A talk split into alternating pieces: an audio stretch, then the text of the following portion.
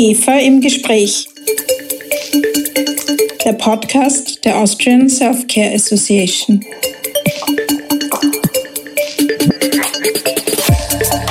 Herzlich willkommen bei einer neuen Folge unserer Podcast-Serie IGEFA im Gespräch. Mein Name ist Christina Nagele. Ich bin Geschäftsführerin der IGEFA, der Austrian Self-Care Association.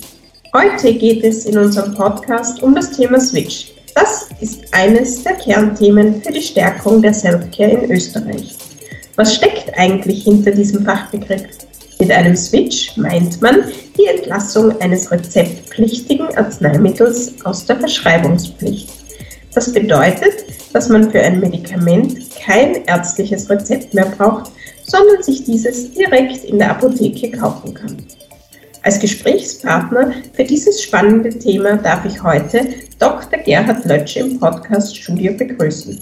Dr. Lötsch war bis 2019 Präsident der EGFA. Bevor wir aber mit dem eigentlichen Interview beginnen, stellen wir Ihnen in jeder Folge des Podcasts einen Keyplayer unserer Interessensgemeinschaft vor. IGEFA intern die Menschen dahinter. Heute im EGFA intern der Leiter der Arbeitsgruppe Nahrungsergänzungsmittel, Dr. Mario Koller. Mein Name ist Mario Koller und ich bin seit 2012 Mitglied der EGFA. Im selben Jahr habe ich auch begonnen, im Fachausschuss Regulatory Affairs mitzuarbeiten. Mit der Gründung der Arbeitsgruppen habe ich die Leitung der Arbeitsgruppe Nahrungsergänzungsmittel im Jahr 2018 übernommen. Die Arbeit der Arbeitsgruppe finde ich sehr wichtig, weil hier aktuelle Entwicklungen und Probleme diskutiert, Erfahrungen und Know-how ausgetauscht und Lösungen mit der Behörde gesucht werden.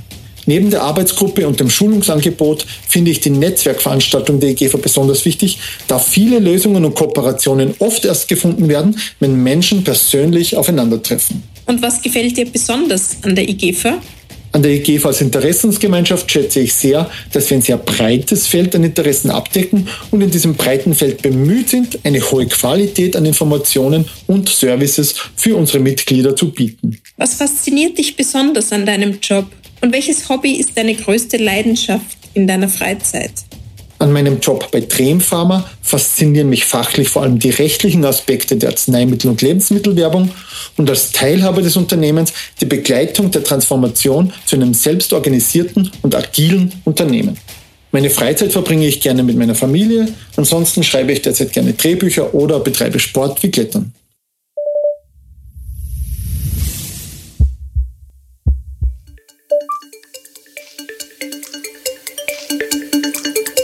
Willkommen, Gerhard. Bevor wir über Switches sprechen, möchte ich meinen Gast kurz vorstellen. Dr. Lötsch hat in Wien Pharmazie studiert und ist bereits seit mehr als 30 Jahren in der pharmazeutischen Industrie tätig. Seit 2005 leitet er als Geschäftsführer die GSK Gebro Consumer Healthcare GmbH in Fieberbrunn. Gerhard Lötsch war insgesamt neun Jahre lang Präsident der IGEFA und ist seit 23 Jahren Vertreter der Hersteller in der österreichischen Rezeptpflichtkommission. In dieser Zeit hat er sich intensiv für die Verbesserung des Switch-Klimas in Österreich eingesetzt. Gerhard, warum ist es eigentlich für die Stärkung der Selfcare in Österreich so besonders wichtig, dass mehr Wirkstoffe und Präparate rezeptfrei angeboten werden? Wenn man das so betrachtet, ist Self-Care Eigenverantwortung und es ist Eigenverantwortung für bestimmte Gesundheits- und Befindlichkeitsstörungen, dass man selbst und damit auch rasch aktiv werden kann. Das spart eine Menge Zeit, das spart eine Menge Geld und Ressourcen. Das ist auch mit Studien belegt. Ich verweise auf die Studie von Mayen Bauer, die dort äh, deutlich Ergebnisse gezeigt hat. Ich bin der Meinung, dass ein modernes Gesundheitswesen nur dann funktioniert, wenn man sämtliche unnötigen Hemmschwellen dort entfernt, wo es möglich ist. Und es ist tatsächlich, seien wir uns ehrlich, unnötig und kontraproduktiv, wenn man bei Husten oder Heiserkeit oder anderen kleineren Missbefindlichkeiten ärztliche Wartezimmer blockiert, dort sogar eine Ansteckungsgefahr darstellt um dann einfach möglicherweise nur ein Schnupfenspray verschrieben zu bekommen. Da kann doch die öffentliche Apotheke viel effizienter einen Zugang liefern mit rezeptfreien Arzneimitteln und Gesundheitsprodukten. Der Katalog der Indikationen und der Produkte für diesen niederschwelligen Zugang ist umfangreich. Aber wir müssen uns weiter bemühen, innovativ zu sein, neue, effiziente Wirkstoffe, über die auch ein langjähriger Erfahrungsschatz vorliegt, in diesen Katalog geswitchter, das ist jetzt der Begriff, also in die Rezeptfreiheit entlassener Wirkstoffe aufnehmen. Ich mag, muss ich jetzt auch sagen, den Terminus in die Rezeptfreiheit entlassen nicht besonders gerne. Das suggeriert für mich eine gewisse Abwertung, so Entlassung. Ich rede viel lieber über hocheffiziente, für den allgemeinen Gebrauch sicheren, effizienten Wirkstoffen, die sich für die Selbstmedikation, die sich für die Self-Care eignen. Das klingt plausibel. Wie wir wissen, hat Österreich bei der Palette der rezeptfrei verfügbaren Arzneimittel erheblichen Aufholbedarf. In Deutschland beispielsweise ist der Zugang zu rezeptfreien Arzneimitteln viel breiter. Aber auch in Österreich gab es in den vergangenen Jahren einige gelungene Switch-Projekte. Kannst du uns bitte mehr über die Switch-Situation in Österreich berichten? Äh, Switch ist ein schwieriges Wort. Aber ich möchte die Situation in Österreich eigentlich gar nicht negativ darstellen. Die Stakeholder, die daran beteiligt sind, sind durchaus konstruktiv und gehen äh, konstruktiv mit dem Thema Rezeptfreiheit beziehungsweise mit dem Thema Switch um. Wenn wir von Aufholbedarf reden, dann ist es äh, paradoxerweise eher die fehlende Bereitschaft von Herstellern, sich tatsächlich mit Switch-Anträgen zu beschäftigen, sei es jetzt bei der Rezeptpflichtkommission oder individuell auch noch Paragraph 24 Arzneimittelgesetz für spezifische Spezialität. Vielleicht aus dem Nähkästchen gesprochen, bei Hydrocortison, und das war für Österreich sicher ein epochemachender Schritt, konnte vor gar nicht so langer Zeit ein Switch-Antrag, der relativ einfach gestaltet war, positiv abgeschlossen werden. Um einen anderen Wirkstoff nennen, Dexibuprofen, waren wir Deutschland um Jahre voraus. Also es ist nicht so, dass wir da besonders restriktiv werden. Besonders faszinierend finde ich persönlich die Potenziale, die in den sogenannten innovativen Switches stecken. Kannst du diesen Begriff kurz erklären und uns über Erfolgsgeschichten solcher Switches in anderen Ländern erzählen? Das ist genau der Punkt. Diese innovativen Switches sind eigentlich der Treiber der dynamischen Weiterentwicklung des OTC-Marktes. Es geht da um die erstmalige Entscheidung einer nationalen Behörde, einen Wirkstoff rezeptfrei zu machen. Und erfahrungsgemäß zieht dann das eine oder Land oder alle Länder dann früher oder später nach.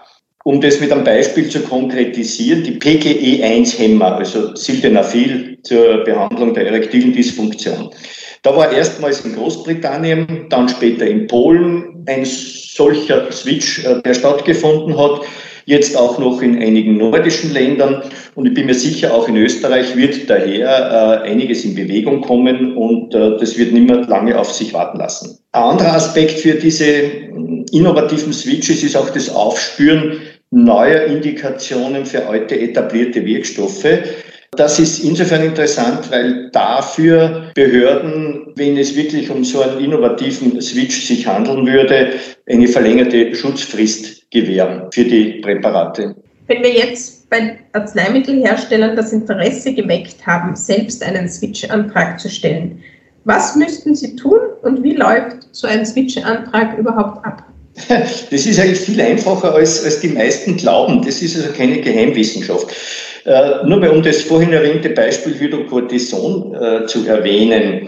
Dieser Antrag umfasste neben einer kurzen Begründung, wofür das Präparat dann verwendet werden sollte, Hinweise auf bereits vollzogenen Switch in anderen Ländern, in Bezug auf die Entscheidung des Sachverständigenausschusses für Verschreibungspflicht in Deutschland, ein Periodic Safety Update aus einem anderen europäischen Land und einen spezifischen publizierten Erfahrungsbericht aus Schweden. That's it. Das waren vier, fünf Seiten auf Papier. Die Rezeptpflichtkommission hat darüber vielleicht 15 Minuten diskutiert. Hydrocortison war allgemein bekannt.